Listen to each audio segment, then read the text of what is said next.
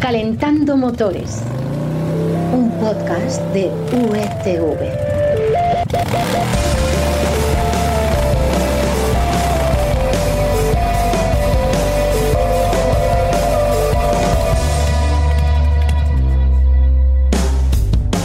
Bienvenidos de nuevo a Calentando Motores, donde te vamos a contar de forma muy clara, breve incluso, ya sabéis aquello de lo bueno y breve, las noticias más importantes que hemos conocido esta semana en el panorama del motor. Temas, por supuesto, que Florian sabe muy bien de dónde hemos sacado. Hola Carlos, buenos días. Por supuesto, como siempre, de las secciones de motor del mundo y expansión y la web más molona del sector. Marca Coches. Qué bien te lo sabes. Oye, donde encontrarás las noticias más importantes escritas por los expertos de unidad editorial. Soy Carlos Espinosa y esta semana venimos con varias cositas muy interesantes. Sabéis que llevamos tiempo esperando para ver cómo va a ser eso de tener que pagar por las autovías. Si con una pegatina, eh, poniendo barreras y teniendo que pasar por caja. En fin, pues tenemos una pista de cómo puede acabar siendo y os la vamos a contar. Os contaremos también cómo es el nuevo iWish U5, un subeléctrico que ya está aquí y que hemos podido probar para contarte sus claves. Y terminaremos con la huella de carbono de Kinko. Así que ya sabes, si estos temas te parecen interesantes, súmate a nuestro viaje, no tienes que sacar billete, es gratis, porque enseguida pulsamos el botón de contacto, nos ponemos el cinturón, un instante hasta que el semáforo se ponga en verde y arrancamos.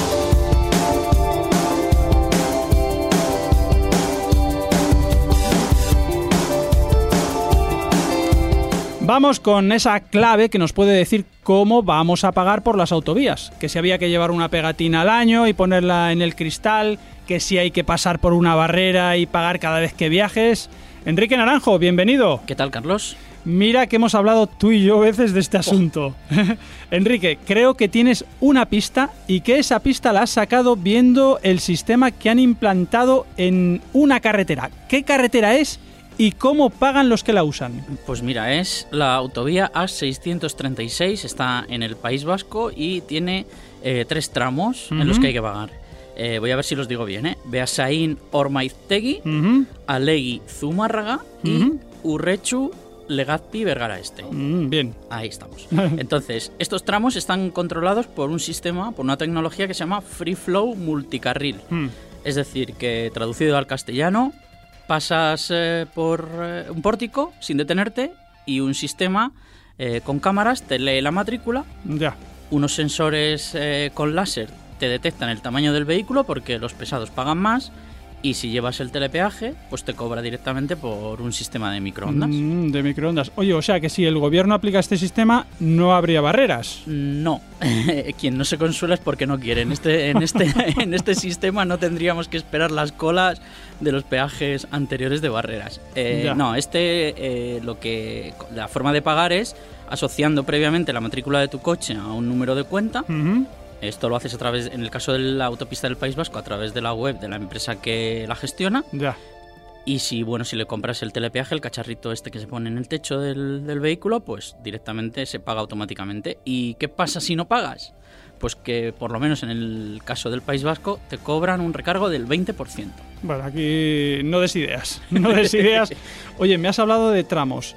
Pero claro, siempre que, que se habla de tramos, yo si por ejemplo tengo que atravesar... Has hablado de tres tramos. Si tengo que atravesar los tres tramos, eh, me cobran cada uno de ellos de, de forma individual, supongo.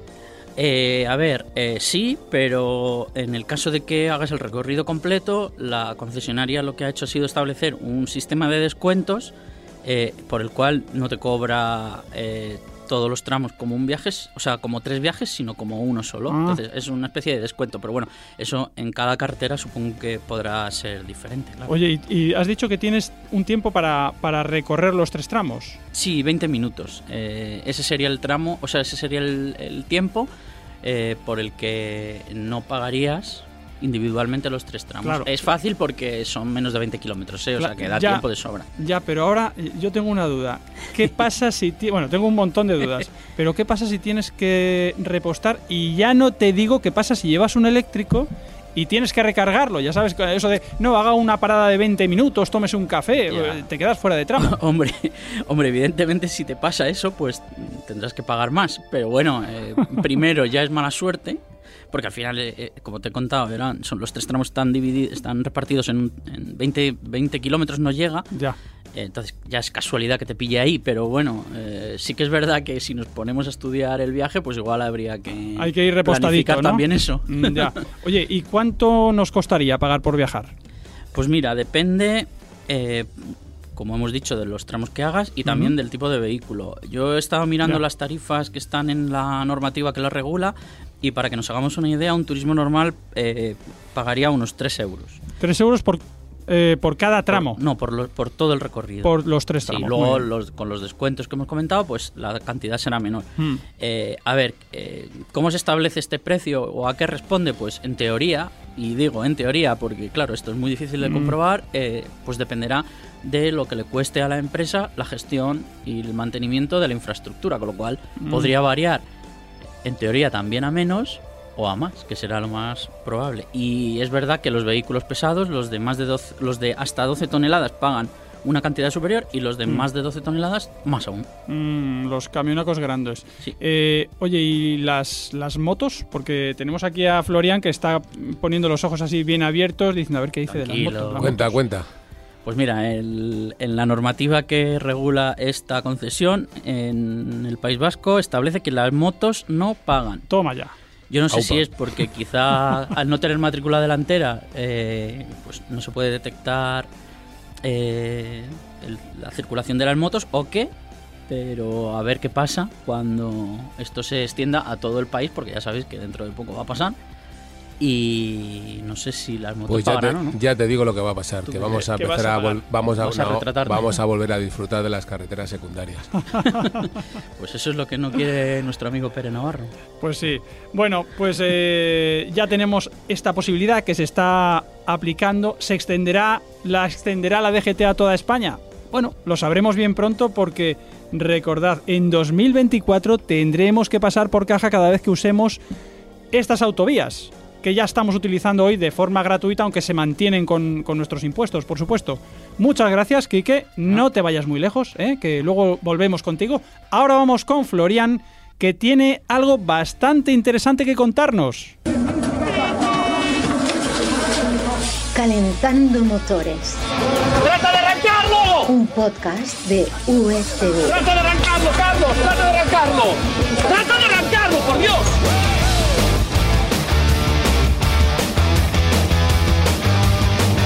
Florian, nuestro amante de las carreteras secundarias, eh, hoy nos traes un tema muy, muy interesante, el de la huella de carbono de Kimco, ¿no es así?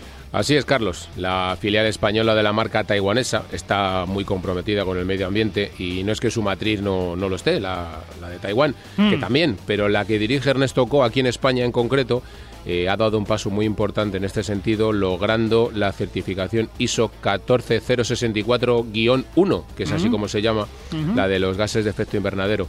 La norma internacional que certifica la veracidad del estudio de la huella de carbono de una organización. Mm, oye, y esto, como hubiese dicho mi abuela, ¿esto para qué? Eh, pues sí, la idea es reducirla, lógicamente, y para ello lo primero que tienen que hacer es eh, sumar los datos, analizarlos, ver de dónde vienen y de, de dónde se puede recortar. Y nada mejor que este cálculo de, de la huella de carbono, que ha sido inscrito en el registro correspondiente del Ministerio para la Transición Ecológica y el Reto Demográfico, junto, ya te digo, a 2.129 empresas que ya lo han registrado, es el primer paso de Quinco España eh, para implementar un, un plan de mejora de, de- de cara a, a reducirla de aquí a cinco años. Y lo ha hecho empezando por su sede, la que está en Alcorcón, de la que, con la que ya dio sus primeros pasos en 2020, reduciendo el consumo eléctrico, la del consumo eléctrico, concretamente la huella, Sí. en un 41%, y la procedente de los combustibles fósiles de su flota, que se redujo casi en un 30%. Y la idea de, de la marca es que su sede eh, sea tenga la huella de carbono cero eh, de aquí a cinco años. Cero, qué, eh, qué bien suena. Oye, ¿ya tenemos datos de, de esa huella? Sí, las de las motos. Y sobre todo está todo súper medido eh, y al detalle. Lo, lo ha realizado la consultora, curiosamente, que se llama El Cubo Verde y Mm, certificados por EQA. Y te cuento porque aunque las cifras son un poco, un poco aburridas a veces, permiten hacerse una idea bastante, bastante buena del conjunto. En primer lugar, te diré que la cifra de la, la huella total para Kinko España eh, ascendió en 2020 a algo más de 750 toneladas de CO2. O lo que es lo mismo, si cogemos los datos de ventas, pues es un impacto de media de 50 kilos de, de dióxido de carbono por moto importada y vendida y de 84 gramos por cada pieza de recambio también importada y distribuida. Mm, Oye, eso es casi lo que pesan estas motos, ¿no? Pues sí, efectivamente. El transporte además es la, la gran, el gran problema, ¿no? En ese sentido de traer- traerlas desde, desde Asia. Claro, claro. Eh, el transporte marítimo es la, fue la, la principal fuente de, de estas emisiones, cerca del 90%, algo más del 90%. Seguida de las emisiones, curiosamente, de la sede y de la distribución de todas las motos y las piezas eh, por España. Mm, Me parece una barbaridad, ¿eh? casi el 90% del CO2 que emite la, la construcción de una moto. Bueno, no la construcción, el disfrute de una moto aquí en España, una moto taiwanesa. Sí, sí. es- Concretamente eh, son 600, mira, te lo leo, 679 toneladas de CO2 equivalente que corresponden a casi un, algo más de un millón y medio de kilómetros los que se recorren desde los puertos de Shanghái, Shanzhou en China Oh, y, Taiwán hasta el puerto de Valencia, que Mm. fueron 87, es que lo tienen todo el detalle, 87 expide- expediciones. Expediciones. ¿Eso suena a conquista de, de la África profunda? Efectivamente, más o menos. Eh, es así como se llaman a los envíos transoceánicos. Mira, Mm. fueron 56 de todo de scooters y 21 de recambios en 26 buques de hasta 8.000 contenedores, Oh. que son estos grandes buques que vemos en las los de Maersk y todos estos Sí, sí, sí. contenedores grandes. Y estos generaron eh, 583 toneladas de CO2 y otras 10, las otras 10 restantes hicieron en buques más pequeños que generaron 95. Hmm. Eso solo. Pero claro, al llegar a Valencia... Ahí toca de nuevo distribuir por toda eh, España. Efectivamente, pues aquí en nuestro país las algo más de 4.000 toneladas de mercancía, o sea, de motos, eh, Hmm. fueron distribuidas por barco y carretera, de las que 2.683 fueron vehículos y el resto fueron piezas de recambio, que también es una cifra enorme, ¿no? Lo de las piezas de recambio. Hmm. Contribuyeron con 16 y 14 toneladas respectivamente. Mm. Oye, alucinado con este trabajo, qué exhaustivo, ¿eh? que lo que ha hecho Kinko, bueno, y esta consultora. Esto supongo, lo bueno es que ahora ya saben dónde están y medioambientalmente eh, hablando, pues saben cómo eh, tienen un objetivo, se pueden marcar un, un objetivo, lo que tú has dicho, Por lo de la huella una cero. iniciativa loable por su parte, sin duda, y sobre todo, eh, además de, de analizarlo, eh, exponerlo, Mm. porque no, no muchas marcas eh, no es una algo que les pueda a lo mejor a priori gustar mucho, ¿no? Que la gente sepa exactamente lo que Claro, contamina fabricar y Claro. traer su moto desde, desde Asia. Claro, bueno, sin duda. Oye, fíjate que normalmente me pones los dientes largos con estas motos que pruebas, que te vas por ahí, por cualquier parte del mundo a dar botes y a Sí, sí. mancharte de barro y a pasártelo bomba. Y esta noticia, pues oye, mm, te deja un buen sabor de boca. Las otras también, que lo sepas, Sí, ¿eh? bueno, Pero está- estas las disfruto yo también. No, Está bien saber que hay gente que se preocupa de verdad, de verdad por el planeta. Pues sí, oye, a ver si se extiende a otros fabricantes, que estaría muy bien. Y en un momento volvemos con Quique porque nos va a hablar del iWays U5.